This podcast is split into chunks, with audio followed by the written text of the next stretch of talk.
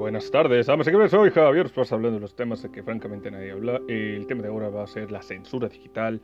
Últimamente muchas gentes han dicho, oye Javier, es que publiqué algo acá y publicó algo no acuya. Y resulta de que no podía ver. Y era muy extraño, me decía, oye, yo lo publiqué. Pues resulta ser de que esto es molesto, esta cuestión es dañina o esta cuestión es de ámbito político. ¿Qué significa esto? Significa que hay un medio el cual no le agrada que cierta gente exponga o dé una opinión o, publique ciertas cosas que a usted o a mí nos agradan.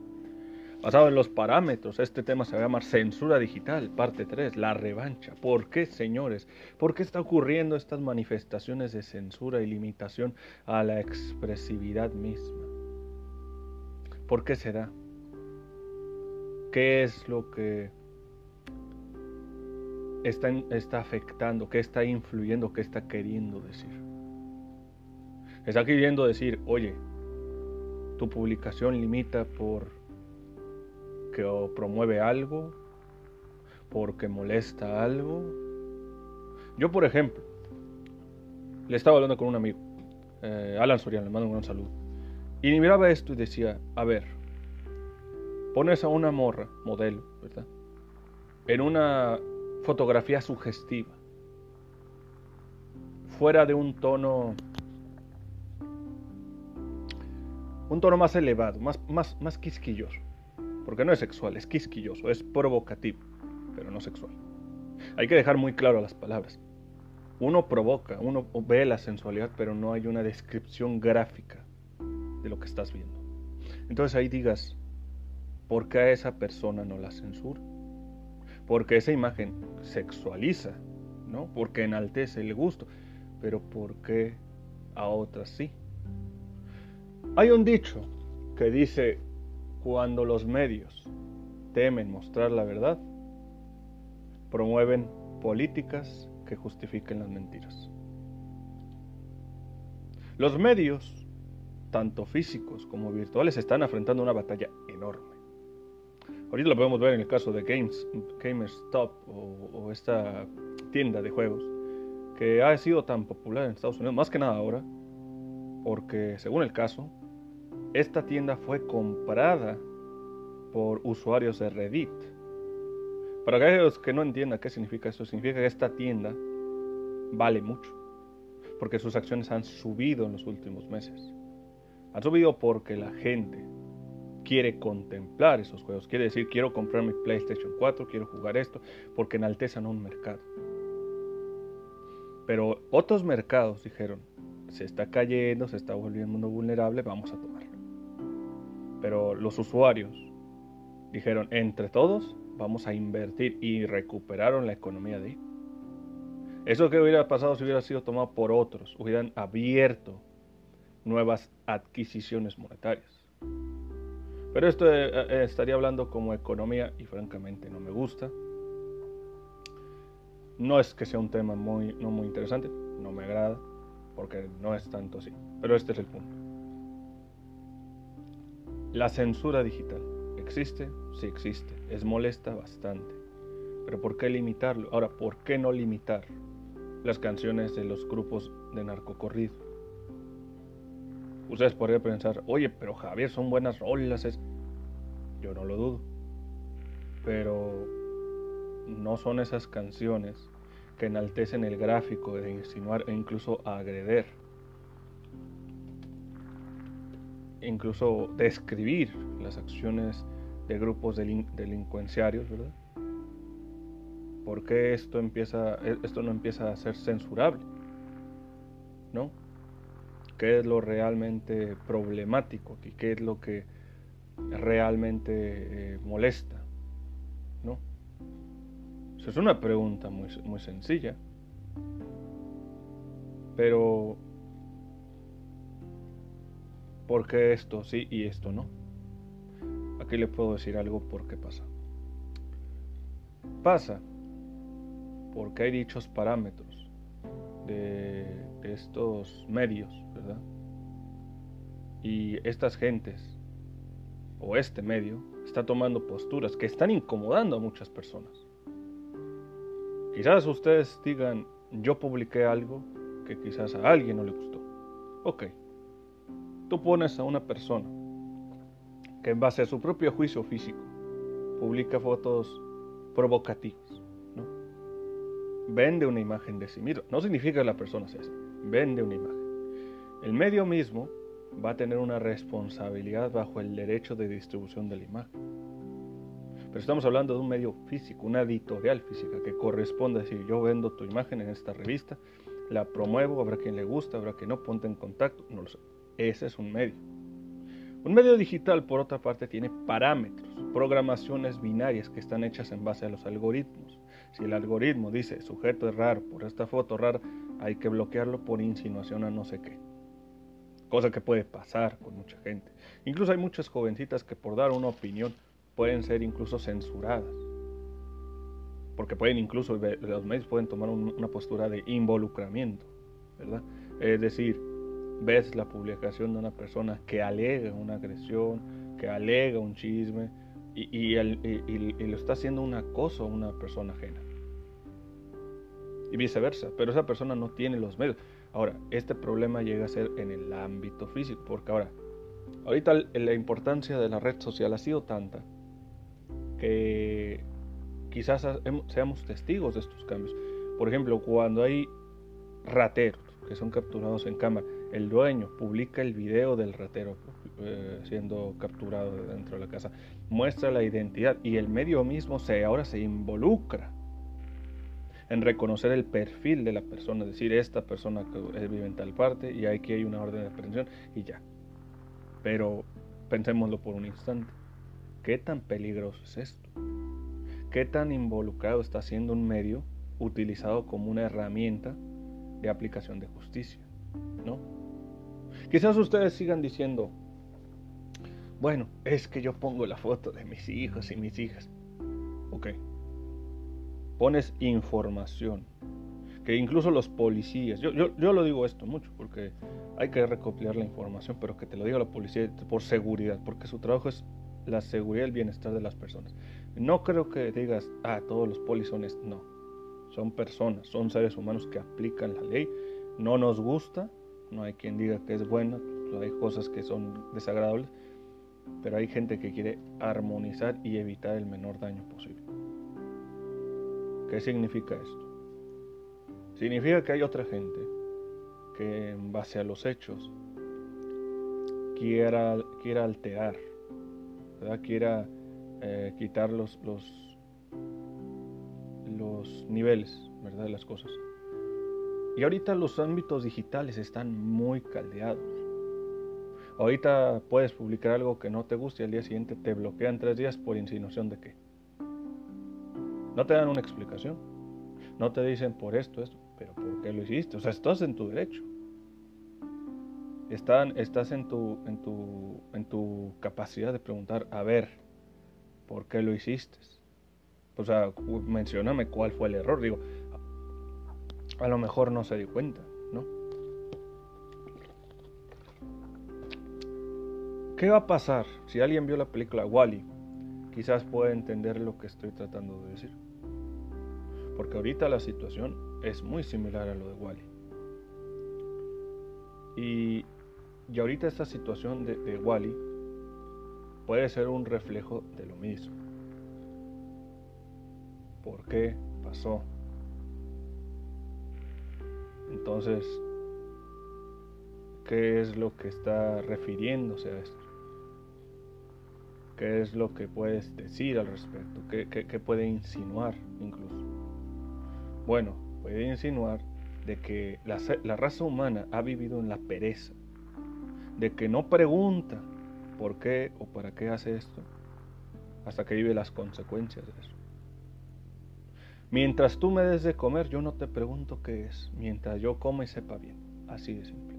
No voy a beber agua natural porque tengo que beber agua carbohidratada, cuando en realidad es agua de la llave o algo peor.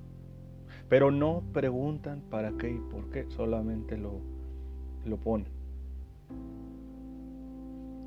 ¿Qué es lo que puede ocurrir a, largo plazo? ¿Qué es lo que están tratando de justificar? ¿Verdad? Una cuestión que en realidad puede ser muy problemática porque en realidad va a afectar la calidad de vida de muchas personas.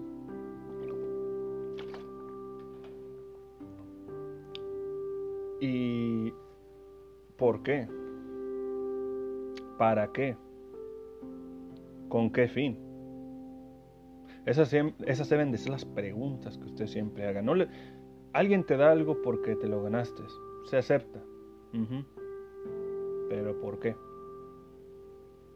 Te digo cosas bonitas porque me agradas, pero porque te molesta si te digo algo agradable.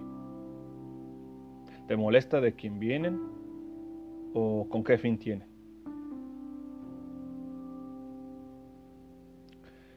Las conductas actuales que vemos en muchas jóvenes e incluso gente mayor, por acoplarse al medio digital, para que la gente reconozca que diga, ¡ay, qué bonito hace TikTok! Pero ¿a quién obedeces? No lo estás haciendo fomentando algo, agarrando cura. Esto ocurrió, Señor. Esto, no es, esto es nuevo. Esto lleva de hace unos años. Em, esto se pudo haber dicho que haya ocurrido durante los años del 2010, 2012 o más, ¿verdad? Cuando se empezaban a hacer los famosos challenge, ¿no? Música de de Shuffle y todas esas canciones que iniciaron esta idea de la ideología del hipster, que es una persona que aparenta algo y de alguna manera eso es lo que únicamente sucede, ¿no? Aparentar algo, jugar algo, o sea, ves al hombre barbón, a la mujer súper acá, muy pelo corto, pero hacen algo que los identifique, mantienen una idea que busca el individualismo, ¿verdad? Quieres marcar la diferencia en base a tu apariencia o tus pensamientos, pero no a una, a una cuestión que reconozcan eso. ¿Por qué? Cuando aquellos que no obedecían este challenge, aquí la palabra obedecer, decías, oye, yo no quiero serle perada, no, es que es para, es para convivir, elevar la sociedad. No lo oías de una persona joven, no lo oías de un niño, lo oías de un maestro que nomás decías, obedece el challenge, órale, hashtag, y ahí lo respondemos. En cualquier situación, hacías cualquier cosa, en el baño, en la ducha, en el trabajo, que quizás sea bueno para liberar cierta tensión. Muchas horas haciendo algo cansado, rutinario, llega algo en el que te desahogas, donde sacas el frenesí guardado. Eso es bueno. No es buscar decir todo eso es malo. No, no, no, no. Pero lo que repercutió después, eso viene siendo Llegan estos otros medios. TikTok, un invento que resaltó la idea de dame música y algo, algo, lo hizo muy bien. De hecho, le dio más reconocimiento a canciones que en su vida había, había escuchado la gente. Que lo había escuchado en su momento, pero no tuvieron el éxito, pero con TikTok resaltaron y dijeron, de aquí hago un trabajo, órale, saco regalías, saco... Eso es bueno. Pero cuando ahora tienes gente que se la pasa queriendo vivir en una manera tan a dependencia de estas tendencias de, formación, ¿verdad? Empiezas a preocuparte. Empiezas a pensar dónde va a llegar tu vida, ¿no? Yo tuve un amigo y cuando me hablaba de esta situación me decía, no, pues es que Javier, yo, un día estaba aplicando esta TikTok y, y, como que me fue raro. Y le pregunté, oye, ¿y por qué te pasó? ¿Por qué pasó raro? No, pues es que eh, le ponía videos míos y como que, como que se ponía raro, no podía verlos. Y le pregunté, ¿y qué pasó? ¿Qué hiciste? No, pues simplemente hice otro video y no pude verlo después. Lo pude ver, pero después ya no se pudo reproducir. Y así me dijo cuatro veces más. Te llegas a preguntar qué es lo que realmente ocurre, ¿no? puedes preguntar, oye, ¿por qué me haces esto? No, pues es un medio, tiene una parte de soporte técnico y pues, son muchas cosas pendientes, ¿no? Porque este medio toma una cuestión tan así. Un poco pesado, ¿no?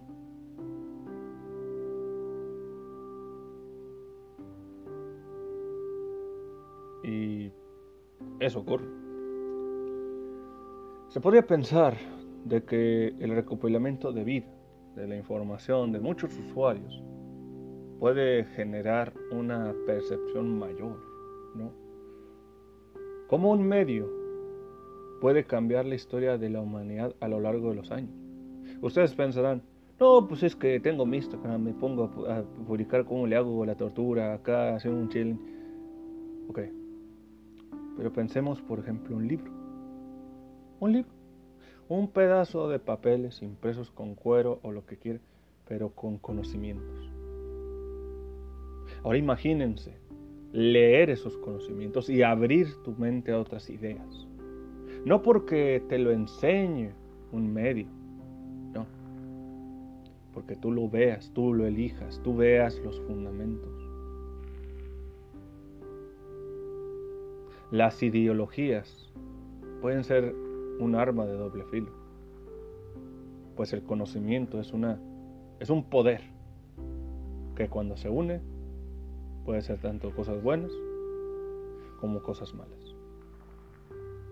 Y aquí lo he hablado en este podcast, donde he hablado de, situaciones de violencia contra la mujer, de violencia contra la pareja, de violencia contra los hijos. Y mayormente las relaciones buscan evitarlo o incluso no mostrarlo. Pero ¿qué le dices en un medio? Ay, todo bien, yo te amo. Pero no, sabes que no es así. ¿Por qué entonces se permite mostrar videos de niños siendo golpeados por sus padres, mujeres que van a quemarle las manos a sus hijos e hijas, hombres que se capturan en video agrediendo a alguien, policías. ¿Por qué se permite mostrar eso? ¿Eso no es enaltecimiento a la violencia? ¿Eso no es justificación y fomento el daño a otros? Primero que nada, las redes sociales teniendo un choque constante. ¿Qué va a pasar ahora? En 10 años, ¿cuánto ha beneficiado las redes sociales a la humanidad? ¿Qué han hecho últimamente? ¿Qué, qué voz le han dado a las empresas? Si hay gente que se queja de quizás el elevamiento de una persona y sus logros, la persona lo ha hecho porque es mérito propio, no porque tenga que pedirle un medio, dame fama. E incluso si fuera así, no es lo mismo el medio que un medio físico. Tiene la estructura el medio físico. Hagamos esto, lo hacemos en un programa de YouTube y buscamos patrocinadores, va a nuestro argumento. Así de simple. Pero hay gente que quiere recopilar ganancias y ahí se transforma no en una persona, se transforma en un producto, en un valor de objeto. Por más cambio de imagen que te des, tú vas a hacer la imagen y vas a hacer el producto con la consecuencia de que vas a sentir cada problema. A ti te van a echar la culpa porque tú te transformaste en ese medio. Y tu código de mensaje es, dame todo, pero tú al final, al cabo decides hacerlo o no. Para concluir, damas y caballeros, aquí están mis preguntas. ¿Qué espera usted que los medios hagan en los próximos años? ¿A dónde cree que va a llevar esta idea de control moral político? ¿Usted cree que un medio digital tiene la autoridad de limitar lo que usted oiga o, vea? ¿Le gusta que alguien tome autorización de checar lo que va a hacer por su propio bienestar, siendo que no es su familia? Estas preguntas se las hago para que un día, no muy lejos, pueda capturarlo y decir, no me gusta que me laven el cerebro. Soy Javier Esparza, espero que os haya gustado este bonito podcast. Cuídense mucho, un saludo y adiós.